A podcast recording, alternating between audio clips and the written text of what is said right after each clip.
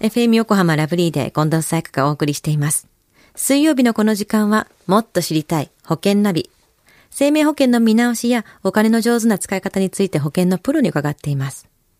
保険見直し相談、保険ナビのアドバイザー、中亀照久さんです。今週もよろしくお願いします。はい、今週もよろしくお願いいたします。さあ、先週の保険ナビのテーマは、まだまだ間に合う、忘れていませんか？コロナでの生命保険給付でしたね。はい、そうですよね。まあ、大体のね、医療保険は給付対象になっておりますので、まあ、コロナにね、感染してしまった方は、まあ、すぐにね、加入している保険会社に連絡してくださいと、まあ、そういうね、お話をさせていただきましたよね。はい。では、今週はどんなテーマでしょうか？はい。今週はですね、あの、住民税非課税世帯の方の、ね、生命保険の考え方です。はい。あの、コロナのね、影響もあり、住民税非課税世帯っていうのはですね、30代から50代の方でも、まあ、10%をね、超えている時代なんですね。はい。まあ、確かに生活をすることが一番なので、まあ、生命保険等はですね、考えにくいかもしれません。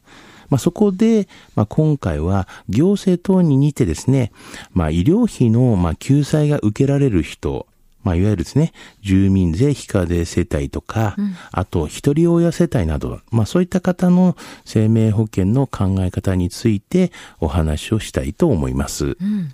番組リスナーから問い合わせがあったそうですね。はい、そうなんですね。あの、子供3人がいるね、非課税世帯で、まあ、医療保険にね、入りたいのですが、まあ、非課税世帯でも保険に入ることはできますでしょうかというようなね、問い合わせがありました。非課税世帯でも入れるんですか？はい、もちろんです。まあ、加入はね、できますね。また、あの、保険にね、加入することで、まあ、課税されたりすることも、まあ、ありませんので、まあ、もちろんですね、所得が増えた時には、まあ、確定申告にて、生命保険控除をね、受けることが、まあ、可能ですし、で、もう一つね、質問があったんですけれども、まあ、コロナの影響で、まあ、非課税世帯となりましたと。まあ、今までね、医療保険に入っていたのですけれども、まあ、支払いも、まあ、厳しいので、やめようと思うんですが、どう思いますかと。まあ、そういうようなね、相談だったんですけども。こういう苦境に立たされている方は本当に多いと思うんですけども、こういった場合ってどうなんですか？はい。ちょっとね、本当難しいコメントなんですけども、はいまずはまあちょっと相談させてくださいと、まあお答えさせていただきました。あのーもう少しね、具体的なお話をね、聞かせていただきたいと。はいまあそういうふうにしないとちょっとね、まあ本当明確な話ができないので、まあなぜなら、まあコロナのね、影響で、まあ急に、まあ非課税世帯になられた方も多いかと思うんですね。はい。まあ、そして、まあ、当面の資金面において、医療保険の、まあ、解約をね、考えられている方も、まあ、多いのも、まあ、事実だと思うんですよね。はい。まあ、しかし、まあ、お仕事内容とか、まあ、家族構成とか、あと、まあ、所得とかね。はい。まあ、どなたでも考え方はね、変化するので、もう少しね、ちょっと具体的に、まあ、詳しく教えていただけなければいけないかなと思いまして、まあ、そのようなね、ちょっとお答えをさせていただきました。一概には言えないってことですね。そうですよね。こういった住民税非課税世帯の場合っていうのは保険はどう考えたらいいんですか？はい。まあ、あの、ここではね、医療保険の話してますので、まあ、医療保険としての必要なのかということで言いますと、はい。あの、やはりあの、がん保険とかね、あの、まあ、女性特有の、まあ、保険とか、まあ、そういうのはね、考えられたらいいかなというふうに思います。はい。まあ、理由としましては、医療費がかからないので、はい。あの、住民税非課税世帯の、まあ、メリットよりも、まあ、国民健康保険のね、保険料減免処置だったりとか、はいまあ、医療費負担の軽減だったりとか、あの、住民税非課税世帯っていうのは、まあ、国民健康保険の、まあ、保険料が、まあ、所得に応じて減免されますよね。はい。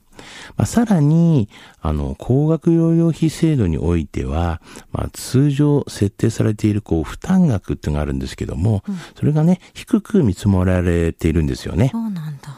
まあ、しかし、あの、癌になった時の、まあ、こう、先進医療みたいなね、あそういったものに関しては、自費になるため、はいまあ、何かしらのね、そういったための準備が、まあ、必要となりますよね。かがんは別なんですもんね。そうですよね。うんうんで、よって、まあ、そのための医療保険を、まあ、まあ、考慮するということにはなりますよね。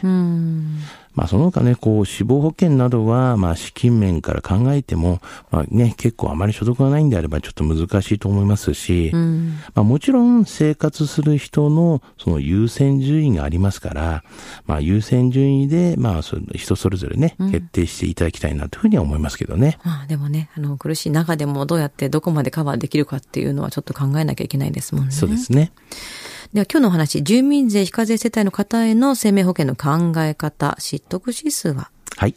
ズバリ95です。うんまあ人それぞれのね、環境が違いますし、まあ条件も違いますよね。うん、まあ非課税制度をね、うまく使って、まあ必要最低の保障をね、準備された方が、まあいいかもしれませんし、はい、まあ医療保険は、まあ免除になっている方は多く、まあ先ほど言いましたがん保険とかね、うん、まあそういったものに関して、まあ自費がかかりますから、そういった保険はね、やはりぜひね、検討していただければな、というふうには思ってますね。はい。今日の保険の話を聞いて興味を持った方、まずは中亀さんに相談してみてはいかがでしょうか。詳しくは FM 横浜ラジオショッピング保険ナビ保険見直し相談に資料請求していただくか、直接株式会社中亀にお問い合わせください。無料で相談に乗っていただけます。インターネットで中亀と検索してください。資料などのお問い合わせは FM 横浜ラジオショッピングのウェブサイトや電話番号045-224-1230 045-224-1230 1230までどうぞ。そして保険ナビは iTunes のポッドキャストでも聞くことができます。FM 横浜のポッドキャスト、ポータルサイトをチェックしてください。もっと知りたい保険ナビ。保険見直し相談、保険ナビのアドバイザー、中亀照久さんでした。ありがとうございました。はい、ありがとうございました。